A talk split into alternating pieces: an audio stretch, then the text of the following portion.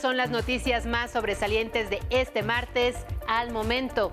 Ya está abierta la convocatoria para contratar a médicos especialistas. Hay 14 mil plazas disponibles.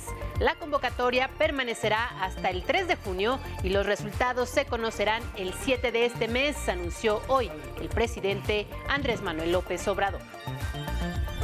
Llama el presidente a votar en los comicios de seis estados. Con más democracia hay menos corrupción y con más votos menos posibilidades de fraude, afirma López Obrador. No pongas en riesgo tu salud. Ojo con cirugías y productos engaño. La COFEPRIS alertó a la población sobre tres prácticas nocivas. El uso de polímeros, las clínicas de cirugía estética clandestinas y los llamados productos milagro, que en realidad son un engaño. Le contaremos. En el mundo, elecciones en Colombia. También allá hay dudas sobre el árbitro electoral al que ya se le cayó una vez el sistema de cómputo. En los deportes crece el fútbol femenil a niveles insospechados. Más allá del campeonato alcanzado ante el Pachuca, el equipo femenil de las Chivas logró ayer lo que pocos creían, llenar al tope el estadio del Guadalajara con más de 50 mil aficionados. Todo un nuevo fenómeno social y deportivo. Con este resumen comenzamos. Muy buenas tardes, bienvenido a este espacio informativo, también a quienes nos sintonizan en el 95.7 de FM, la frecuencia de radio del Instituto Politécnico Nacional. Adriana Rodríguez en la interpretación en lengua de señas mexicana. Muchísimas gracias, Adriana. Síguenos en Facebook, en Twitter, en Instagram y en nuestra página de 11 Noticias y comparta todas sus opiniones y comentarios con el hashtag 11 Noticias. Iniciamos con buenas noticias para el sector salud del país y los mexicanos que tanto necesitan de estos servicios.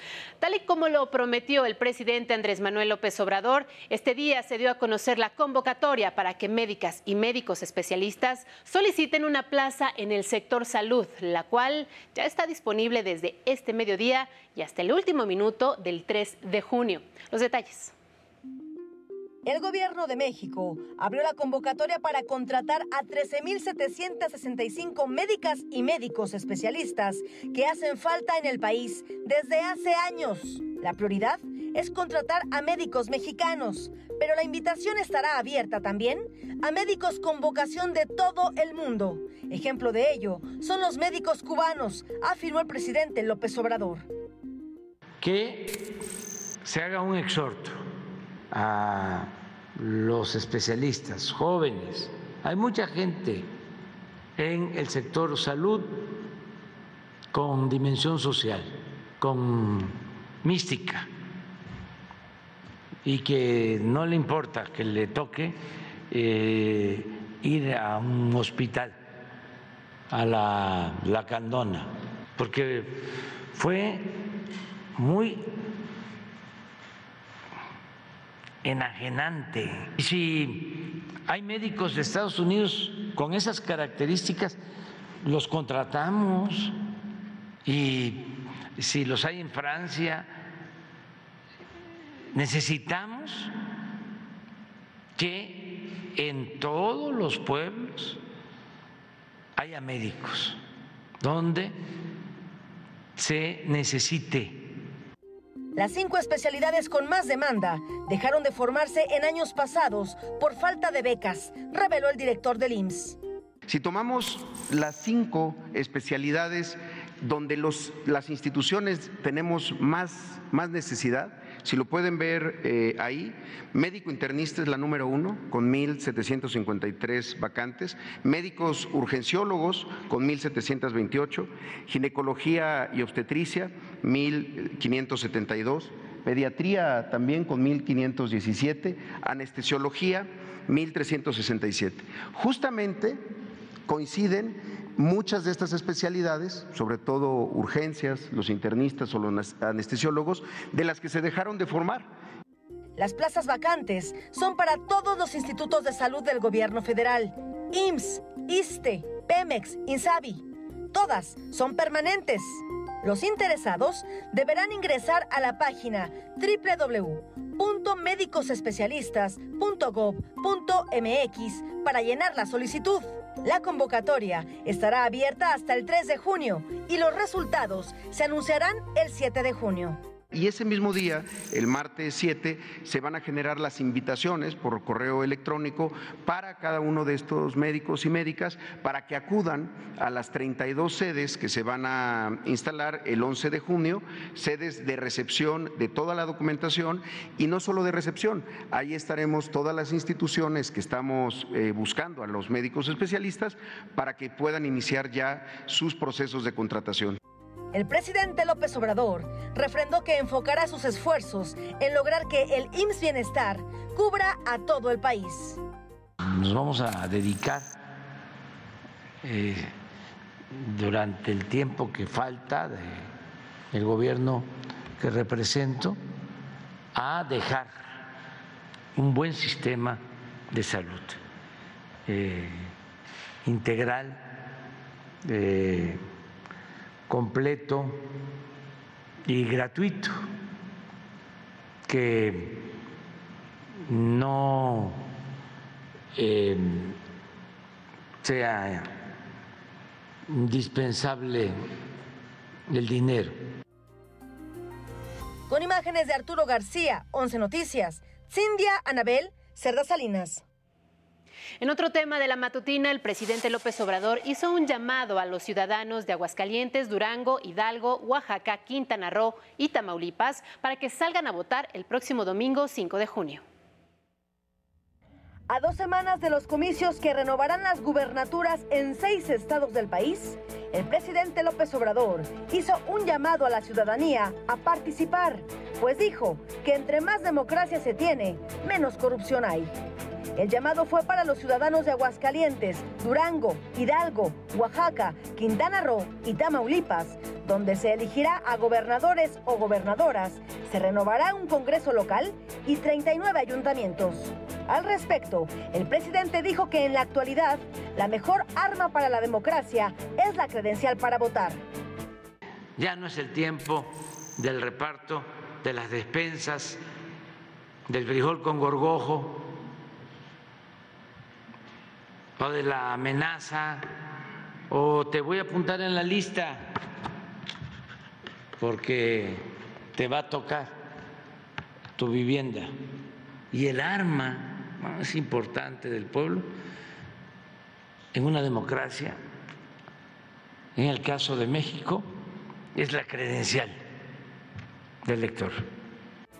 Enfatizó que cuando vota la mayoría es más difícil que se permita un fraude electoral. No es lo mismo que vote el 40% de los ciudadanos a que vote el 70%. Cuando pasa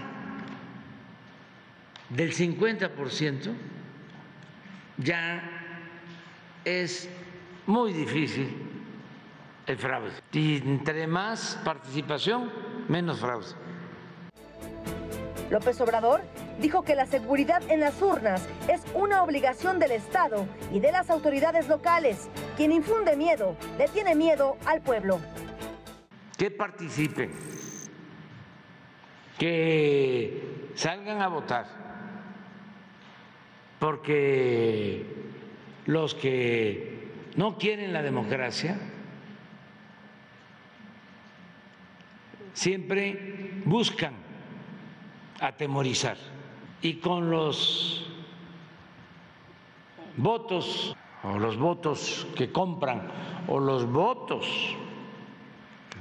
que tienen que ver con la delincuencia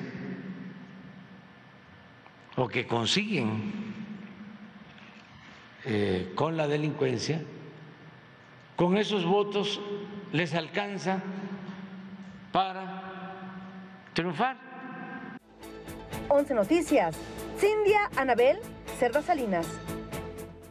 Efectivamente, le decía, el 5 de junio habrá elecciones en Aguascalientes, Hidalgo, Oaxaca, Quintana Roo, Tamaulipas y Durango. Y con este motivo, hoy le presentamos la radiografía de Durango previo a estos comicios. Veamos.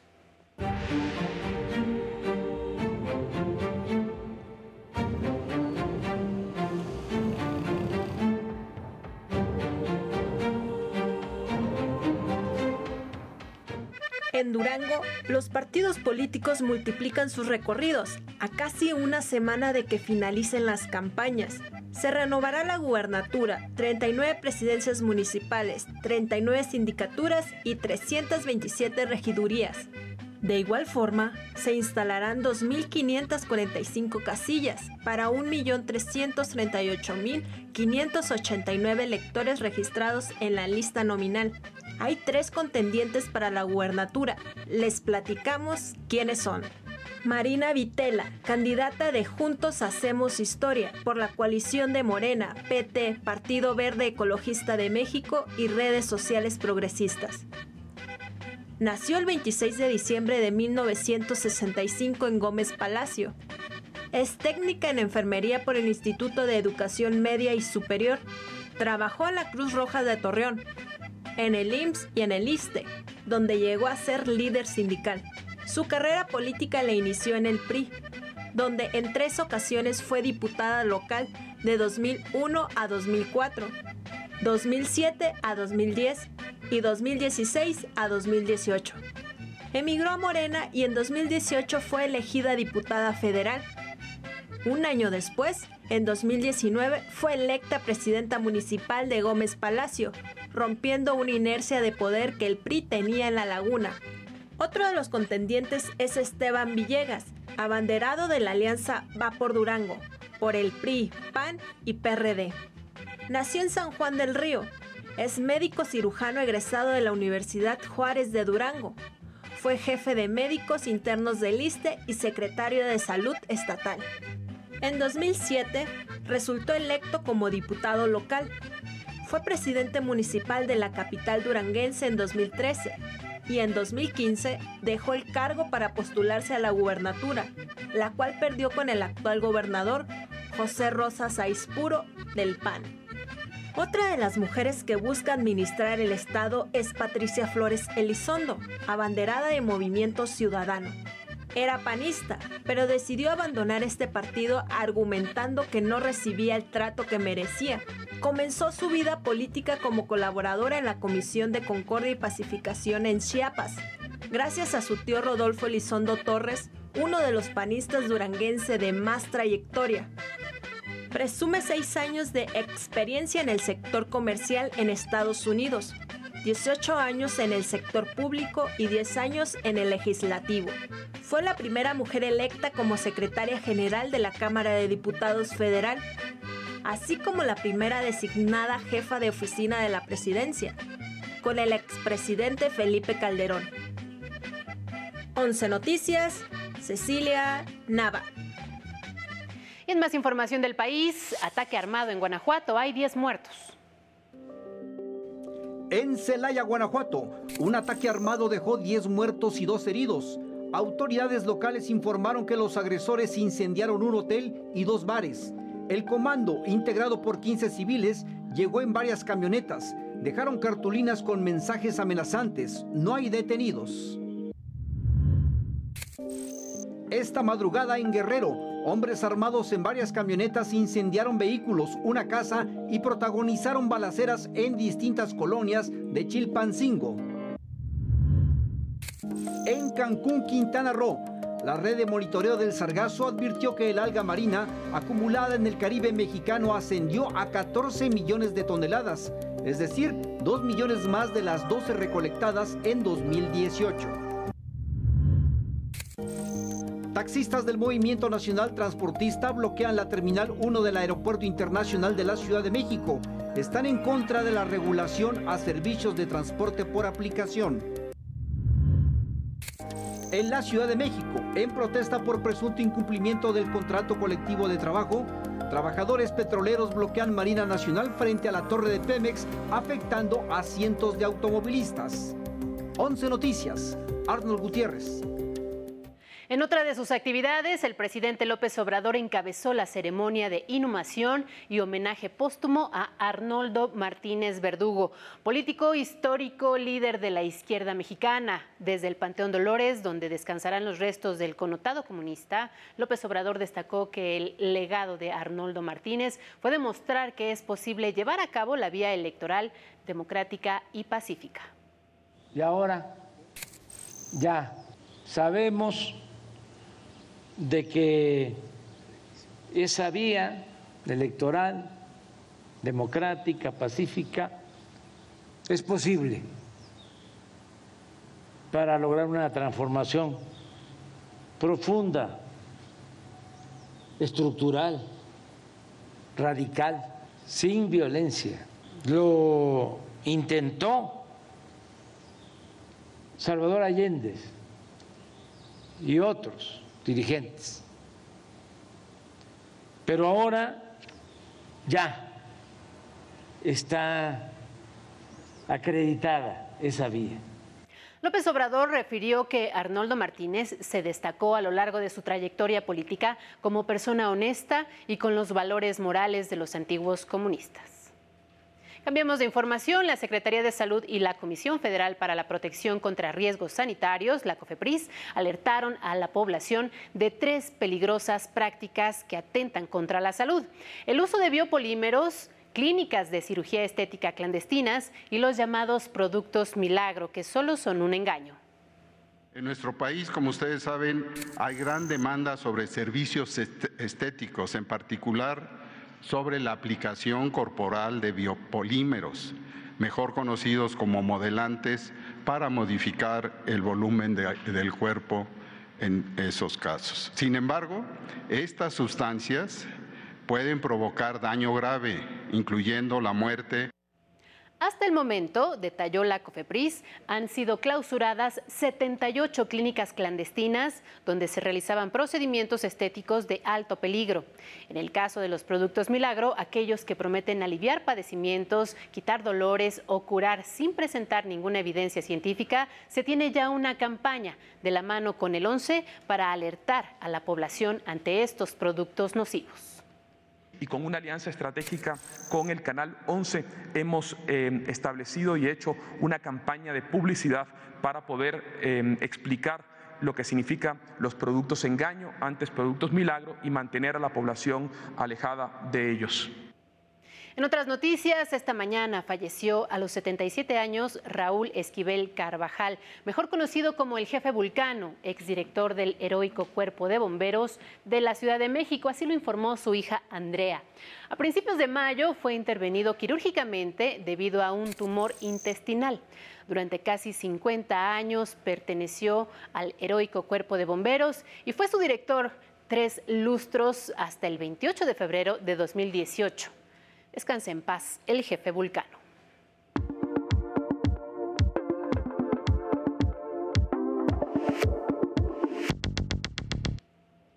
En el mundo, el próximo domingo habrá elecciones en Colombia para elegir presidente y vicepresidente. Nuestro enviado especial, Luis A. Méndez, tiene todos los detalles desde ese país. Muy buenas tardes, Luis. Adelante con tu reporte.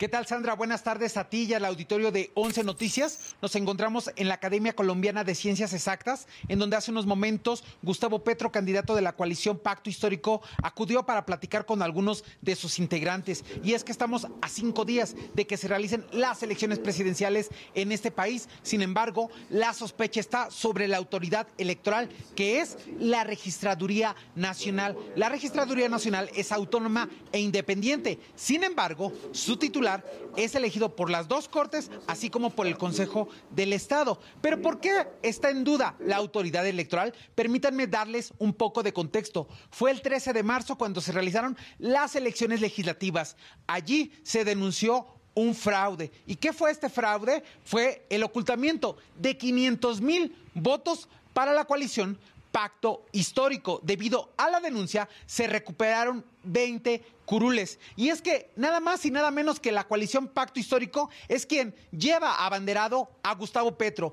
quien encabeza las encuestas y quien podría llevar por primera vez a la izquierda al poder. También este tema de fraude y sospecha sobre la autoridad electoral estuvo presente en el debate de ayer. Incluso esta mañana el candidato de la derecha, Federico Gutiérrez, se pronunció por la veracidad y la claridad, sobre todo en el conteo de los votos. Vamos a escuchar a los tres candidatos. Ahora no es posible hasta el día de hoy hacer una auditoría técnica al software que va de la mesa donde se cuentan los votos a la registraduría y el preconteo, que la tiene una empresa privada con edificios clandestinos que se llama Thomas Sangrek. Yo tengo una desconfianza absoluta en el señor registrador nacional. Su comportamiento, lo que pasó en las elecciones del 13 de marzo, deja mucho que desear. Y eso hace parte de lo que para mí este gobierno representa y es una desinstitucionalización. Estamos a pocos días de las elecciones y no han aclarado las irregularidades que se presentaron en las elecciones legislativas. Yo le pido justamente a todos los organismos de control que están pendientes de vigilar los resultados electorales, que estén al frente y que nos den garantías a todos. Y no solo está la sospecha sobre la autoridad electoral. Hace unos momentos la organización Indepaz emitió una alerta sobre la violencia que se está dando en estas elecciones y es que asegura que hay factores como lo es el conflicto, la continuidad del conflicto armado, así como el control territorial y social de diversas zonas por parte de grupos ilegales. Para ilustrar esta problemática, el equipo gráfico del 11 preparó un breve mapa en el cual cabe destacar lo siguiente. Son un total de 195 municipios en color naranja que se encuentran en un riesgo alto y 79 que se encuentran en color morado están en un riesgo extremo. Bueno, pues esta es parte de lo que se está viviendo en esta elección presidencial y es que de acuerdo a la organización Indepaz, tan solo en el proceso preelectoral se asesinaron a 76 líderes sociales. Esto también es parte de lo que se está viviendo aquí en la elección por el poder en Colombia. Nosotros seguiremos reportando desde Bogotá con las imágenes de mi compañero Christopher Davila. Regresamos con ustedes al estudio. Muy buenas tardes.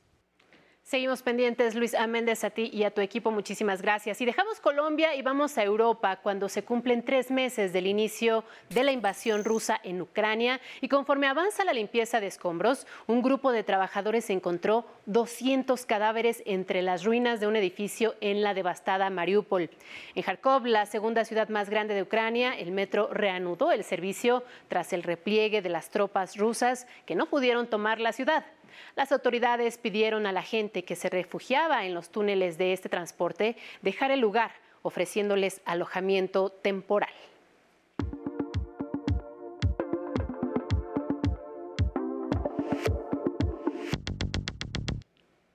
Vámonos a los deportes contigo, Samuel Estrada, bienvenido. Gracias, Sandra. Muy buenas tardes. Iniciamos con el fútbol femenino. Por primera vez en la historia del fútbol mexicano, más de 40 mil personas se reunieron anoche para ver la final de la Liga Femenil. Algo inusitado y que pocos, muy pocos creyeron que se pudiera lograr en tan corto tiempo desde la creación de la Liga de Mujeres Futbolistas en 2017. A muchos emocionó el triunfo de las Chivas sobre las Tuzas del Pachuca, con el que alcanzaron su segundo campeonato. La presencia que inundó su estadio fue sin duda un fenómeno mayor no visto en este país y aunque equipos como Tigres o Monterrey han llenado también sus estadios, el hecho de agotar las entradas previo a una gran final sienta un precedente. Es increíble cómo ha crecido, ¿eh? de hecho este, venimos a, ver, a, conseguir entradas y desafortunadamente boletos agotados. Es un crecimiento muy bueno. Le voy a dar otros datos. En el fútbol varonil, el Guadalajara en la jornada 10 presentó asistencia más abultada con 33.047 aficionados para ver el clásico ante el América. Ayer 40.432 personas estuvieron en la final de mujeres. Las figuras del partido y a destacar fueron la guardameta del rebaño Blanca Félix, la delantera multiovacionada Alicia Cervantes y en contraparte Charlín Corral que falló una pena máxima. Así, las Chivas se alzaron con la Copa de Campeonas ante su afición.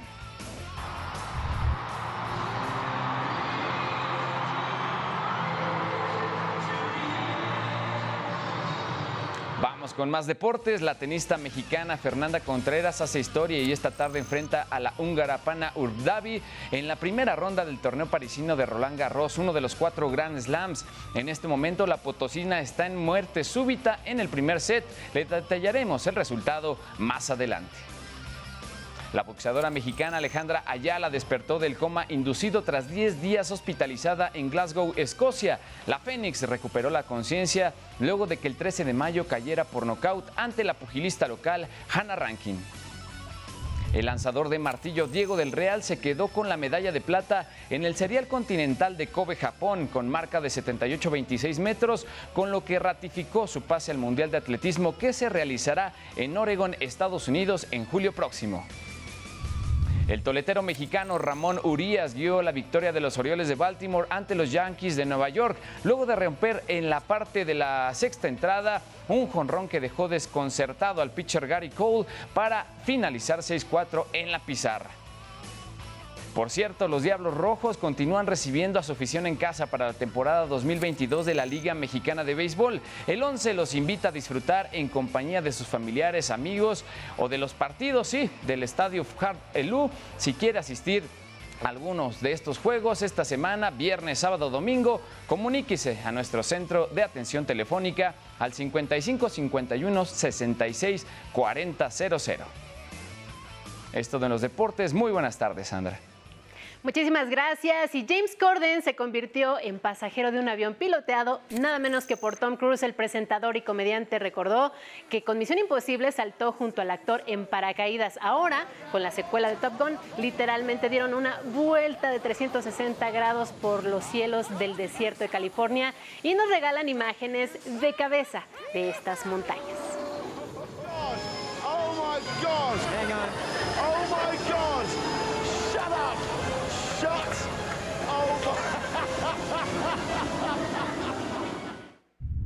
México recibió a una parte del elenco de Jurassic World Dominion. Pasearon por Metrobús y por la noche presentaron la película en un centro comercial al sur de la Ciudad de México. El amigo de todos los niños, Chabelo, volverá a las pantallas. Saldrá en una serie animada en streaming inspirada en las catafixias y en sus propias películas. Además, Javier López tendrá su bioserie. De ambos proyectos, muy pronto les tendremos más detalles. Y hasta aquí la información. Gracias por habernos acompañado en esta emisión. Lo voy a dejar con imágenes de una danza tradicional filipina. Se le conoce como Tini Kling y aunque surgió durante la época colonial, aún se practica en nuestros tiempos. Esas son las imágenes. Disfrútelas, tenga muy buen provecho y nos vemos mañana.